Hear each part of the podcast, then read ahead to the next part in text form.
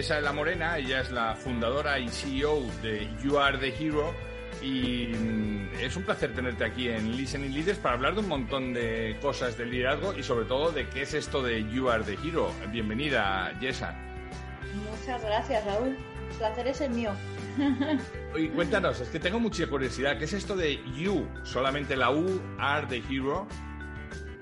Pues a ver, eh, You Are the Hero es, eh, pues es, es mi, mi, proyecto vital que he creado eh, después de haber padecido un, cáncer y una metástasis que ambas pues he, superado y que, bueno, después de este proceso eh, me di cuenta de, de, que había muchas carencias ¿no? en la industria de salud y bienestar y para una persona que esté pasando por cualquier tipo de adversidad, para encontrar la información y los recursos que necesita, porque el mercado está muy, muy fragmentado. Y, bueno, en mi propio proceso me di cuenta de que, eh, de que buscamos mucho en el exterior respuestas, eh, como que, vivimos, bueno, también hice mucho, pues eh, estuve haciendo, buscando mucha información en relación a, este desempoderamiento que yo como que tengo un sentimiento de, que, de, que, existe y efectivamente el World Economic Forum ha declarado que estamos en, un, en una nueva era de desempoderamiento donde es como que dejamos en manos de otros todo, eh, tanto lo nuestro como el de, lo del de al lado, ¿no? Y, y, bueno, pues en mi proceso me di cuenta de que me era muy difícil encontrar información, que, que me sentía muy desempoderada porque al final Mm, estoy expuesta a la información que me pueden dar los médicos y a veces, pues en mi caso, eh, tenía un caso muy extraño y muy, muy diferente y bueno, pues no siempre hay respuestas para todo, ¿no? Entonces, pues eh, tuve que, que, tirar mucho de mi, propia, de mi propio instinto y mi, y mi propia sabiduría interna pero cuando llegó el momento me di cuenta de que, de que llevaba tanto tiempo en la rueda del hámster, como estamos todos, ¿no? En el día a día, que cuando me bajé, porque me, me paró la vida, eh, me di cuenta de que, de que realmente pues que estaba haciendo cosas que no me gustaban, que no estaba alineada con mis, con mis valores, ¿no? Realmente, por la razón que sea, pues por cómo te has criado, por la sociedad en la que estás, por la gente que te rodea, por 20.000 razones, ¿no? Y que, bueno, pues que me di cuenta de que tenía que hacer un gran trabajo de redescubrirme a mí misma, de, de realinearme con mis valores y, y, luego, pues con You Are the Hero, pues eso, encontrarme a mí misma y ese héroe interior que tenemos todos dentro y luego, pues reunirme con el resto de la humanidad compartiendo lo que me ha pasado y compartiendo lo que más me ha ayudado a mí para ayudar a los demás y intentar que los demás hagan lo mismo, ¿no? Crear un movimiento donde, eh, donde todos nos apoyamos a todos, porque en el fondo no estamos solos, aunque lo parezca, no lo estamos, todos estamos viviendo todo tipo de adversidades que al final, sean de salud o sean de, de cualquier cosa, al final mucho nos afecta a nivel mental o a nivel espiritual o a nivel emocional y, y bueno, tenemos todos mucho que aprender el uno del otro, ¿no? Déjame, bueno. déjame eh, preguntarte sobre una cosa que, que te, sobre la que tengo mucha curiosidad. ¿Por qué nos cuesta tanto encontrar esta, esta vía? ¿no? Es una cuestión de, de cultura. Eh, tú, además, provienes de dos culturas muy diferentes. Provienes de la cultura norteamericana y, eh, de, y, y también de la cultura española. ¿no? ¿Por qué nos cuesta tanto buscar eso con lo que nos brillan los ojos? ¿no? Pues, eh, ¿te, ¿te, refieres a, a, lo que, a, nuestra, a nuestra pasión, a nuestra sí, esencia? Aquello que nos permite levantarnos. O sea, tú, tú eh, me estabas hablando de la rueda del hámster. La rueda del hámster yo la equiparo a arrastrar los zapatos cuando vas a trabajar, ¿no? O sea, dices otro día más, otra semana más, sigo aquí empujando, pero, pero de repente la, la vida a veces te da la vuelta y dices, oye, ¿y por qué no voy a luchar por aquello con lo que me brillan los ojos cuando voy a trabajar, ¿no? Sí, sí, sí. A ver, en mi caso, Raúl, yo te hubiese dicho, si tú, tú hubieses conocido a la antigua yo, de hecho, cambié tanto que me cambié de nombre. Me, yo en mi DNI y lo voy a cambiar, pone Jessica, pero ya me cambié de nombre porque ya no me identifico con esa persona que yo era. Eh, si tú me hubieses preguntado si estaba feliz y estaba haciendo lo que yo quería, hace cuando me pasó esto en el 2018, te hubiese dicho que estaba feliz, que estaba haciendo lo que yo quería, que estaba disfrutando un montón, que, o sea, yo no era consciente de que no estaba siguiendo lo que realmente me apasionaba, ¿vale? Entonces fue, fue realmente, eh, claro, como estás tan en la, en la, en la rueda de la, de, yo tengo dos hijos, o sea, dos hijas, eh, mm, un trabajo pues mm, bastante intenso, ¿no? Eh, corporativo, viajaba mucho, me encantaba también viajar por placer, o sea, pues veía a mis amigos por todo el mundo, vamos, que, tenía una vida súper plena sin parar. Y, yo creía que, era feliz, o sea, creía plenamente que era feliz. La, cuestión es que cuando por fin me bajé de la rueda ¿no? y, paré, y ya, claro, tu prioridad cambia absolutamente porque pasas de estar pensando en, eh, en pues, el viaje de turno que vas a hacer o el plan que tienes que te apetece o lo que sea, ya es como vida o muerte. Entonces es, es como otra, es que estás, te, para y te frena completamente, entras en un bucle de, pues, de adrenalina, de, pues, pasar todos los tratamientos que tienes. Y en mi caso, yo leí un libro que escribió una doctora de Harvard que se llama Kelly Turner, que habla de, de las remisiones radicales.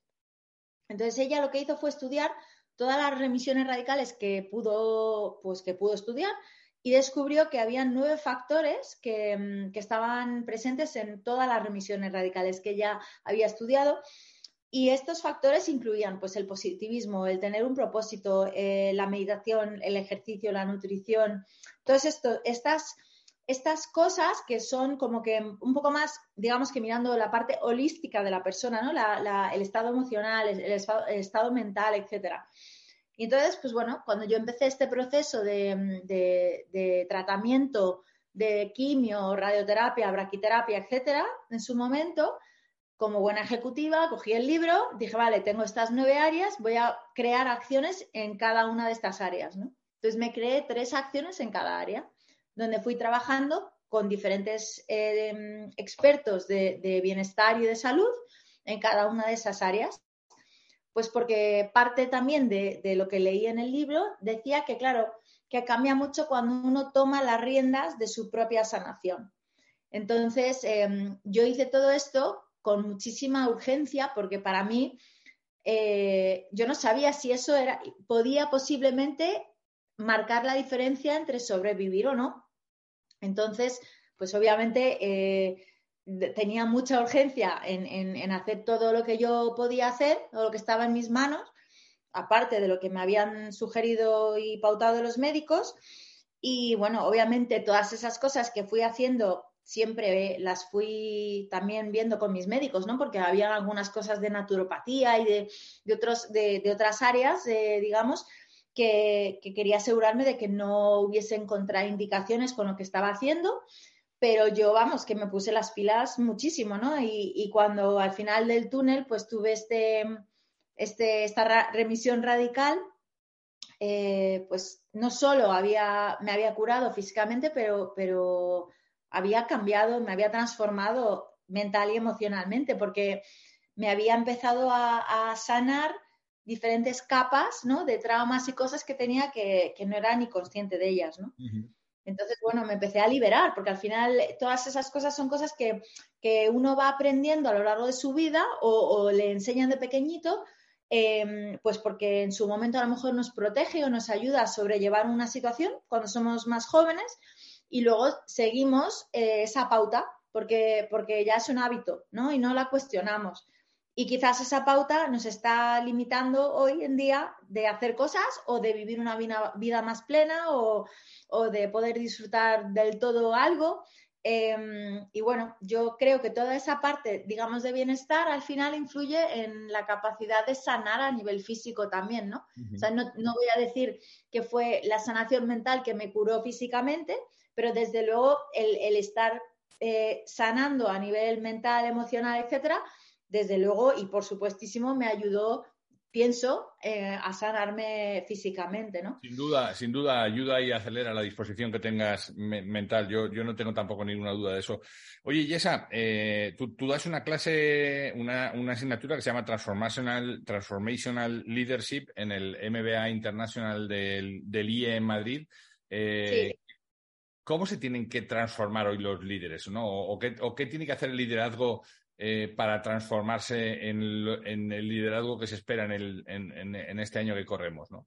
Sí, pues mucho, tiene que transformarse mucho. Y mira, al final está muy unido a You Are the Hero. ¿Por qué? Porque You Are the Hero se trata de el autoliderazgo.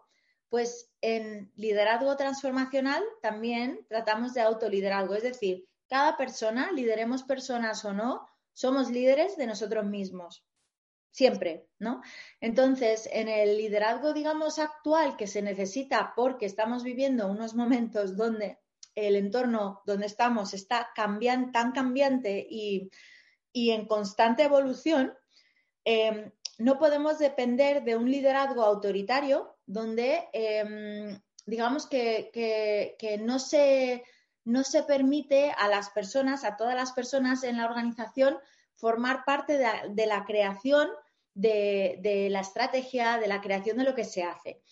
Entonces, eh, ¿por qué? Porque las personas al final lo que nos podemos sentir que no nos respetan, que no nos escuchan, eh, que no confiamos en, nuestros líderes, ¿no? Entonces, el, liderazgo transformacional se enfoca en la co-creación, ¿no? Con, las personas, es mucho menos jerárquico, eh, busca abrazar la diversidad y, se apoya en esa diversidad que, que, enriquece tanto la toma de decisiones porque nos da más información, eh, está enfocada en alinearnos y en tener un, objetivo colectivo por el cual estamos todos trabajando en la misma dirección y donde nos ayudamos mutuamente a llegar a nuestros propios objetivos porque sabemos que si no nos ayudamos no vamos a llegar al objetivo colectivo, ¿no? Y también realmente nos damos cuenta de que, de que antes, cuando los entornos eran menos cambiantes, las organizaciones, eh, pues cuando se definían, son estáticas, ¿no? Y entonces, como el mundo no cambiaba tan rápido, esa organización nos, nos podía valer durante mucho tiempo. Ahora, ¿qué pasa? Que está todo en movimiento constante. Entonces, a lo mejor, pues tenemos empresas que están centrados en los clientes, en, las, en, proyectos que, abarcan cosas que, a lo mejor eh, necesitan la aportación de personas de toda una organización. Entonces, eh, la forma de trabajar cambia radicalmente porque al final nos tenemos que alinear todos hacia algo, eh, lo cual no está la organización preparada para hacer, Y entonces ahí es donde, em, si, somos solo, digamos que si solo nos hacemos responsables de lo que pone en nuestro, nuestra descripción de trabajo, nuestro rol, em, van a haber cosas que se van a, que nos vamos a perder, ¿no? Entonces, em, no estamos diciendo que las personas deben de hacer el trabajo de tres personas. Para nada estamos diciendo eso. Lo que estamos diciendo es que, cuando nos planteamos una meta, un objetivo colectivo, em, que estemos todos pendientes de que, de que la organización en la cual estamos quizás tenga, eh, digamos que em, loopholes, ¿no? O huecos donde quizás eh, no, no, esté preparada para cubrir esas necesidades y que todos podemos darnos cuenta cuando, cuando hay una necesidad que necesita cubrirse y que podemos levantar la mano y decir, oye, falta esto, ¿no? ¿Y qué falta? O sea, eh, ¿cuál es y cuál es la solución? ¿no? A lo mejor falta recursos en esta área, ¿no? Porque el, tipo de cliente que ahora tenemos tiene estas necesidades. O, falta un tipo de, de acuerdo con alguna otra empresa que nos aporte pues big data o lo que sea, ¿no? Es como al final el, no pensar tanto en, en, qué, falló, sino que en, qué necesitamos, ¿no? O qué falta. y estar muy pendientes de, ese futuro, de mirar hacia adelante y mover las cosas hacia adelante. Déjame que sea un, poco Pepito Grillo con eso, ¿no? Porque tú y yo nos dedicamos a cosas muy parecidas. Eh, además, eres eh, inspirational speaker, ¿no? International Inspirational Speaker. Eh, hablas para muchos auditorios comprometidos, pero ¿qué hay de todos esos auditorios que dicen, mira, a mí no me cuente usted rollos, yo a mí, usted habla muy bonito, porque eso lo he oído yo, usted habla muy bonito, pero a mí dígame lo que yo tengo que hacer y no me quiero salir de aquí. Esto de ayudar y ver otras opciones y tal me parece muy bien, pero a mí deme mi job description con mis siete puntos y de aquí no me pienso salir. Y por cierto, a las tres o a las cinco me voy. Sí. ¿Cómo se cambia eso? A ver, no, a ver, para mí todo esto se trata de, bajar a lo terrenal algo que parece que puede sonar muy abstracto. ¿Vale? Entonces, em, en vez de decir vamos a comprometernos y, hablar de, vamos a llevar las cosas hacia el futuro, vamos a traducir eso en acciones muy concretas que vamos a esperar de nuestros empleados. ¿no? Y no solo vamos a decirles a los, a, los colaboradores de la empresa, a los co-creadores de la empresa, lo que esperamos, sino que es que va a formar parte de todas las etapas de vida del empleado, desde que se le recluta hasta que se marcha, ¿vale? Y se le va a medir no solo lo que hace, sino que cómo lo hace. Entonces, aquí ¿A qué me yo realmente siempre cuando eh, pues con mis propios equipos o cuando hago, hago mm, proyectos de consultoría con empresas eh, que están intentando em, pues hacer, conseguir realizar un proyecto que, posiblemente lo consideran algo inimaginable porque, o inalcanzable porque nunca lo han, lo han hecho. Em, es realmente darles unas pautas muy concretas que se busca de ellos. Entonces, pues a ese señor, eh, a ese Pepito Grillo que pide, pues a mí dime qué, quieres que haga, pues yo se lo digo muy claro. Lo que quiero que hagas es, A, no, no digas a, tu, a tu equipo lo que, lo que tienen que hacer. Pregunta primero qué creen que, qué creen que se debe de hacer. Y déjales a todos dar su opinión. Y luego tú, con toda esa información, júntala toda, añade tu opinión y ahora creas una opinión colectiva mucho más enriquecedora. Sí, eso, por ejemplo. Sobre el, sobre el papel es, es, eh, es, perfecto. Ahora bien, el que se la juega, el líder, el que tiene que tomar la última decisión, al final la tentación es, bueno, pues vamos a hacer, ahora que os he escuchado a todos, vamos a hacer lo que yo digo. Y ahí empieza de un, un, un opposite a un libro del que quiero también que me hables, que es La Gran Reconexión, pero que hoy es The Great Resignation. Hoy mucha gente dice, vale, bien, me has escuchado y es habla chucho que no te escucho porque lo que te he contado yo te ha entrado por aquí, te ha salido por aquí y al final acabamos haciendo lo que tú dices, pues yo me marcho, ¿no? Claro, pero a ver si la persona, la persona que hace eso está más comprometida a su punto de vista que al, que al objetivo colectivo, ¿no? Entonces, ese es al final eh, muchas veces no se dan cuenta y no lo hacen. A ver, yo, yo siempre pienso que todos hacemos las cosas de la mejor manera que sabemos, con los recursos que tenemos y con la mejor intención del mundo. O sea, yo siempre parto de esa base. Ahora, claro, estas personas que tienen esa forma de trabajar, pues se han acostumbrado a trabajar así porque sus jefes han sido así de toda la vida, ¿no? Y entonces yo lo que hago en estas charlas que puedo dar o las, o las sesiones que puedo dar es, es invitarles a practicar esto y ver cómo, eh, cómo el realmente escuchar otros puntos de vista les puede enriquecer, enriquecer ¿no? Sobre todo, muchas veces pensamos, no, es que eh, a lo mejor de pronto, eh, pues yo qué sé, yo estoy en el sector de viajes y ahora me viene alguien que viene de otro sector y me, y me, me da su opinión, ¿no? Y digo, no, no, pero es que, a ver, mm, de toda la vida los clientes han hecho esto. Sí, pero ¿no te parece interesante quizás mirarlo desde otro, otro prisma, otro punto de vista que te puede ayudar a, quizás cambiar cómo haces las cosas o cómo piensas, ¿no? Y bueno, eh, desde luego, para que este tipo de liderazgo realmente funcione, es fundamental tener un sponsor, o sea, interno muy alto, es decir, desde el consejo de administración, del consejero delegado, de que esta es la forma en la que vamos a trabajar. y, que, al final, al final, perdona que te, interrumpa, Raúl, pero simplemente por matizar una cosita que creo que es muy importante, y es que, al final eh, es una decisión que, que, tenemos que tomar, ¿no? O sea, no vamos a obligar a nadie a tener que trabajar así, ¿no? Pero, pero nosotros hemos decidido como empresa que vamos a ir en esta dirección. Entonces, nos vamos a alinear. Ahora, el que quiera subirse a la barca y remar, que reme.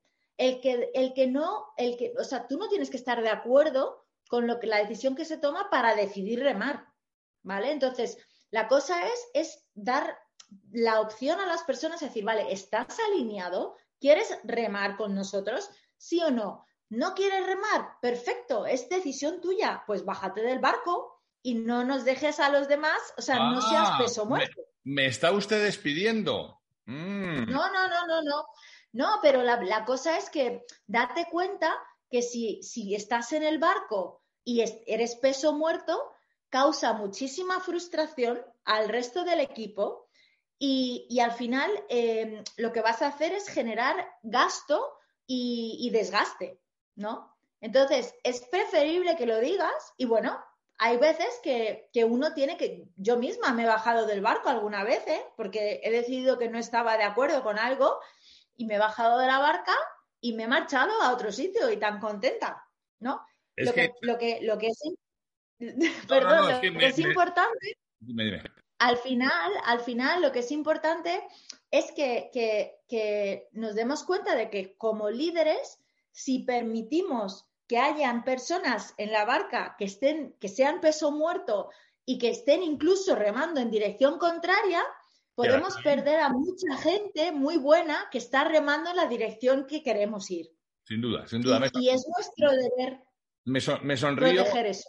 Me sonrío porque lo he visto muchísimas veces eh, y me sonrío porque no es fácil bajar a, No es fácil primero detectarlos a la gente que no solo nos suma, sino que está remando, eh, porque hay gente que es experta en poner palos en las ruedas permanentemente, sino que luego no es fácil tampoco bajarlos, ¿no? Pero quería, perdóname que te haya tratado de interrumpir un par de veces, porque eh, quiero decirles a los, nuestros seguidores que lo que estás hablando no lo estás hablando fruto de la teoría. Es que esta mujer eh, empezó trabajando en la eh, embajada española, en la embajada americana en España, estuvo en American Express, estuvo en Esfera Móviles, ha estado en la consultora KPMG durante bastante tiempo, estuvo 17 años en Amadeus, es decir, que vienes vienes, lo que, lo que nos cuentas, vienes de haberlo vivido, de haberte remangado, de haber estado en el fango, de haber estado lidiando con equipos senior, junior y, haber visto la transición también de cómo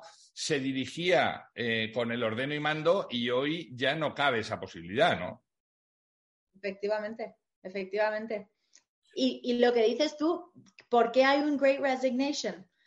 Porque, porque los que vienen detrás, los millennials, los Z, los que vienen detrás no están dispuestos a que, a que no se les escuche, a que no puedan, ¿sabes? O sea, no puedan decir lo que opinan. Ellos quieren sentir que lo que están haciendo tiene un significado mayor. Y bueno, pues oye, eh, ole, para ellos, ¿no? Es como que, mm, en, cierto modo, sí que es cierto que, mm, que vienen quizás con un aspecto que, pueden mejorar un poquito, que es que creo que tienen poca paciencia. O sea, es decir, tienen un poco de esto de que todo es rápido, ¿no? Hoy en día, como lo, bueno, lo sé, lo habrás visto tú también con tus hijos, ¿no? Que pues con el teléfono, con el iPad. Pero ¿cómo no van a tener poca paciencia si antes tú y yo para ver una serie teníamos que esperar una semana entera y hoy en Netflix simplemente tienes que aguantar cuatro segundos, tres, dos, uno y sigues viendo el capítulo siguiente, ¿no? Claro, claro. Entonces, bueno, a ver, hay un punto ahí donde, donde quizás tengan que, que trabajar un poquito eso pero hay un abismo entre la paciencia que tú y yo hemos tenido con ciertas cosas y hemos aceptado como, como animal, como pulpo, como animal de compañía, cuando no teníamos por qué aceptar eso. y decir, mira, realmente esto no me hace feliz, ¿no? Y luego, sobre todo, en mi proceso lo que me he dado cuenta es que, o sea, habían dos cosas. Por un lado, yo pensaba que, sí que me daba cuenta de, de cosas que no me gustaban y que, y que yo pues ponía medios para cambiarlas, ¿no? Pero lo que me he dado cuenta es que habían muchas cosas que estaban un poco encubiertas, es decir, que seguía aceptándolas, luego yo tomaba acciones para estar yo un poquito más a gusto, pero al final estaba aceptando pulpo como animal de compañía. Y lo que ahora, después de mi nuevo proceso, digamos, o la nueva yo, ya no acepto pulpo como animal de compañía. Es decir, lo primero que prima es cómo me siento yo. O sea, esto realmente, porque además es visceral, cuando empiezas a conectar contigo mismo de verdad, cuando algo no, no te cuadra y te chirría, es que ah, yo me pongo mala, o sea, me pongo, mm, me duele la tripa, me pongo mal, lo noto en mi cuerpo, ¿no? Y entonces, pues yo ya soy capaz, o sea, antes yo creo que no, no era capaz de sentir eso o darme cuenta porque, porque estaba tan, tan acostumbrada a tener esa paciencia y ese empuje y ese, o sea, yo, vamos, he sido de las más cabezotas, o sea, que conozco, ¿no? Y, de, y vamos, y así he conseguido lo que he conseguido, pero a base de cabeza, de darte cabezazos contra la pared. Pero, pero ahora funciona de una manera muy, muy diferente, eh, donde, claro, eh, ya no hago así. O sea, ya ahora es como que voy con eh, la cosa, el, redondel y lo voy intentando buscar el hueco donde meterlo, ¿no? Y antes, pues me encontraba un cuadrado y seguía intentando meterlo hasta que ya por fin, al final acababa entrando.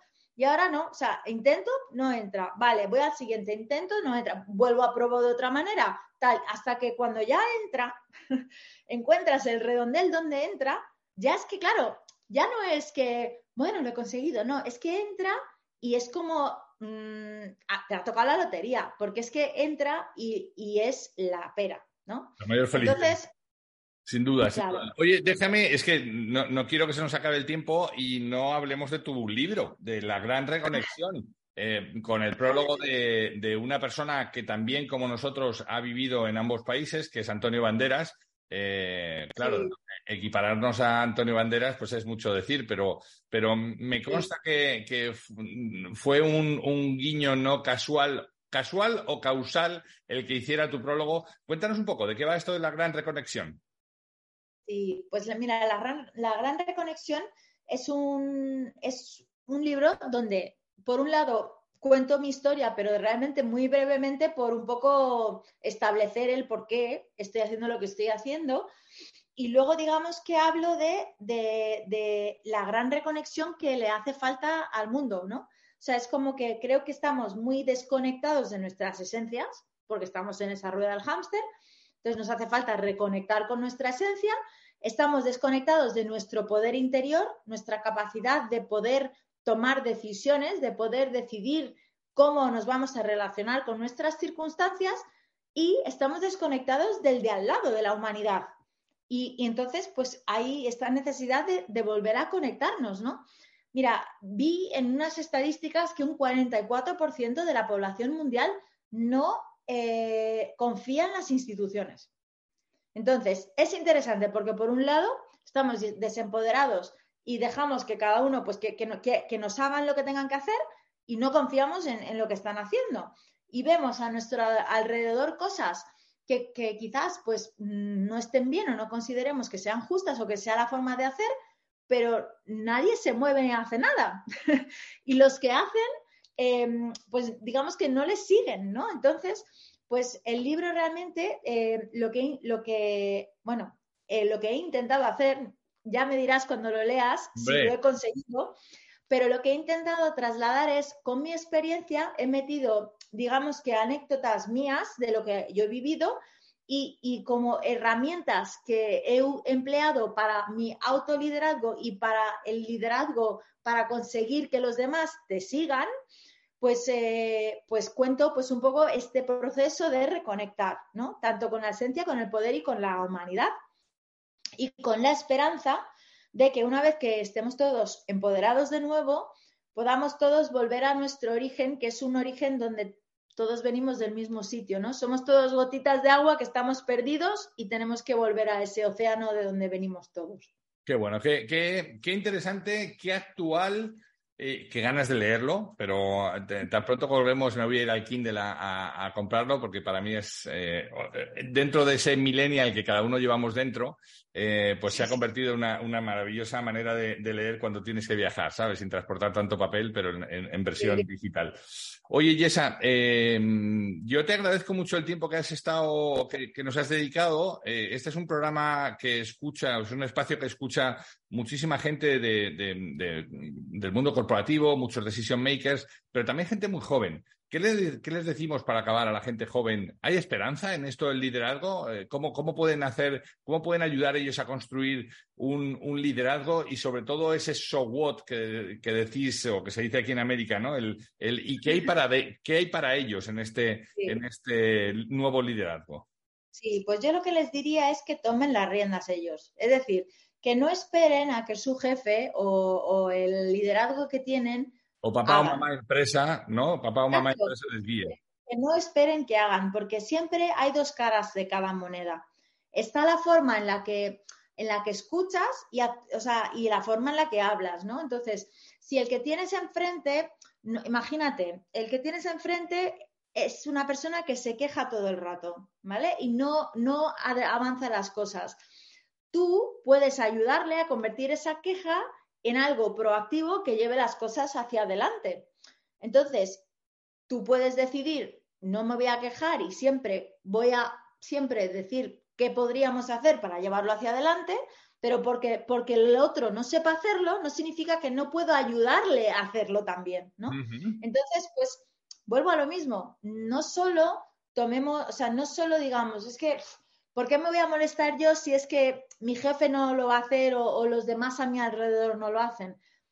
Que tomen las riendas y que se hagan responsables de más, de más, allá de lo que realmente es, digamos, que o se creen que, que son, y que se den cuenta que forman parte de un ecosistema y que tienen la capacidad de responder ante cualquier cosa y que nada es inamovible. O sea, las cosas muchas veces es como que parece, parece que estamos en una prisión, que, que, no podemos a lo mejor tomar ciertas decisiones o movernos y no es así para nada. O sea, desde luego, a veces cuando tomas una decisión hay una consecuencia y quizás no, uno no está preparado para, para esa consecuencia pero pueden haber otras consecuencias, ¿no? Entonces, muchas veces eso, nos quedamos como un poco bloqueados pensando que, bueno, es que mi, rango de movimiento es corto, no puedo, es que el resto no lo hace, entonces yo no, no, o sea, toma las riendas y muévete, crea un movimiento tú mismo.